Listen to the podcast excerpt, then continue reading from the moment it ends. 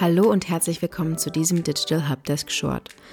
Mein Name ist Josephine und ich erkläre euch heute in unter 10 Minuten, was Marktsegmentierung ist und wie ihr sie in eure Marketingstrategie integrieren könnt. Die 80-jährige Rentnerin aus dem bayerischen 2000 Seelendorf hat andere Bedürfnisse, Vorlieben und Präferenzen als der 18-jährige Student aus Berlin. Das ist ganz klar. Wenn man diese beiden jetzt als Gruppen betrachtet, stellen sie sogenannte Marktsegmente dar. Solche Marktsegmente müssen von Marketern und Werbetreibenden unterschiedlich angesprochen werden. Wie genau so eine Segmentierung abläuft und warum sie so wichtig ist, das erkläre ich euch heute. Marktsegmentierung beschreibt die Aufteilung eines Gesamtmarktes in bestimmte Käufergruppen und Segmente. Innerhalb der Segmente zeichnen sich die einzelnen Käuferinnen durch ähnliche Merkmale aus. Zwischen den einzelnen Käufergruppen müssen allerdings klar erkennbare Unterschiede sein. Was sind also solche Merkmale, die man bei der Marktsegmentierung zur Unterscheidung heranziehen würde? Für üblich unterscheidet man in die folgenden vier Segmente. Erstens. Die demografische Segmentierung unterteilt den Markt nach Merkmalen wie Alter, Bildungsniveau, Einkommen, Beruf und Größe des Haushalts. In diesem Fall würde eine Familie mit drei Kindern in ein anderes Segment fallen als eine alleinstehende ältere Person. Zweitens. Die geografische Segmentierung hingegen berücksichtigt die Bedürfnisse und Präferenzen von Menschen aus verschiedenen Regionen. In diesem Fall legen dann also geografische Grenzen die Marktsegmente fest. Das können unterschiedliche Bundesländer oder Unterschiede zwischen Bewohnern von Großstädten und ländlicheren Regionen sein.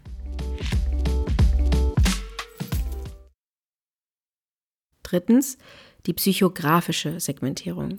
Hier wird unterschieden zwischen Konsumenten und Konsumentinnen je nach Lebenseinstellung, Gewohnheiten, Wertvorstellungen, Interessen, Meinungen oder Persönlichkeit. Bei Gewohnheiten kann es sich um bestimmtes Nutzerverhalten handeln.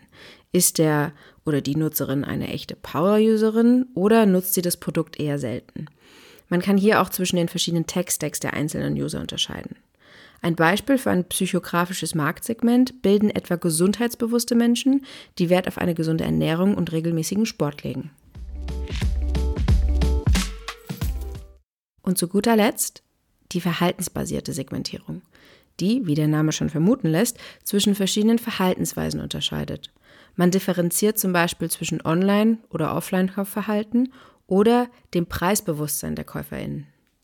Aus diesen übergeordneten Segmenten lassen sich selbstverständlich unzählige Marktsegmente herleiten. Aber Achtung, je größer das Segment, zum Beispiel alle KonsumentInnen über 50, desto ungenauer sind natürlich auch die Erkenntnisse, die das Marketing nutzen kann. Aber erstmal zurück. Warum macht man überhaupt Marktsegmentierung? Wenn eine Marktsegmentierung gut durchgeführt ist, dann kann sie einem Unternehmen einen klaren Marktvorteil verschaffen. So können nämlich Präferenzen, Bedürfnisse und Ansprüche der eigenen Zielgruppe gebündelt und besser sichtbar gemacht werden. Ganz klar erlaubt das auch gezieltere Marketingmaßnahmen. Teure und zeitaufwendige Streuverluste können dadurch gut vermieden werden. Wichtig ist nur, dass eure Kosten für die Segmentierung den Ertrag eurer Marketingmaßnahmen nicht überschreiten. Deshalb achtet immer darauf, dass eure Segmentierung nicht zu granular wird. Aber wollen wir uns das Ganze mal anhand eines fiktiven Beispiels ansehen. Wir arbeiten also bei der Haareszeiten GmbH und wollen ein Shampoo für junge Konsumentinnen noch besser und gezielter vermarkten. Und dafür erstellen wir eine Marktsegmentierung. Wir beginnen mit einer Kundenbefragung und einer anschließenden Bedarfsanalyse, um unseren Markt besser zu verstehen. Aus der Analyse der Daten ergibt sich, dass die Wahl des Shampoos besonders vom Lifestyle der Konsumentinnen und Konsumenten abhängt. Innerhalb des Segments Jung, auf das wir abzielen, ergeben sich vor allem Unterschiede in Sachen Aktivitäten, Interessen und Prioritäten. Besonders auffällig ist in unserem Beispiel, dass ein Teil der jungen Kundinnen und Kunden gerne sportliche Outdoor-Aktivitäten in der Natur betreibt und eher umweltbewusst ist. Ein anderer Teil legt dagegen mehr Wert auf Komfort, Ästhetik und Status. Wir haben es also mit einem heterogenen Segment zu tun, in dem unsere Kundschaft verschiedene Lifestyle-Entscheidungen treffen. Wir müssen also dafür sorgen, dass das Marketing für beide Gruppen ein individuelles Markenerlebnis schaffen soll, das zu ihrer Lebenswelt passt. Zu empfehlen wären etwa zwei unterschiedliche Marketingkampagnen mit zwei unterschiedlichen Produkten, wie zum Beispiel dem Nature Love Shampoo für die umweltbewussten Outdoor-Sportler und dem Luxury Hair Shampoo für die selbstbewussten Ästheten.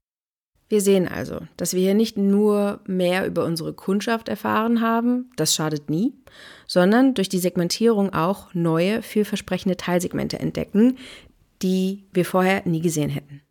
So, ich hoffe nun, dass ich euch die Vorteile einer Marktsegmentierung näher bringen konnte. Und jetzt verabschiede ich mich aus dieser Folge und damit auch für dieses Jahr.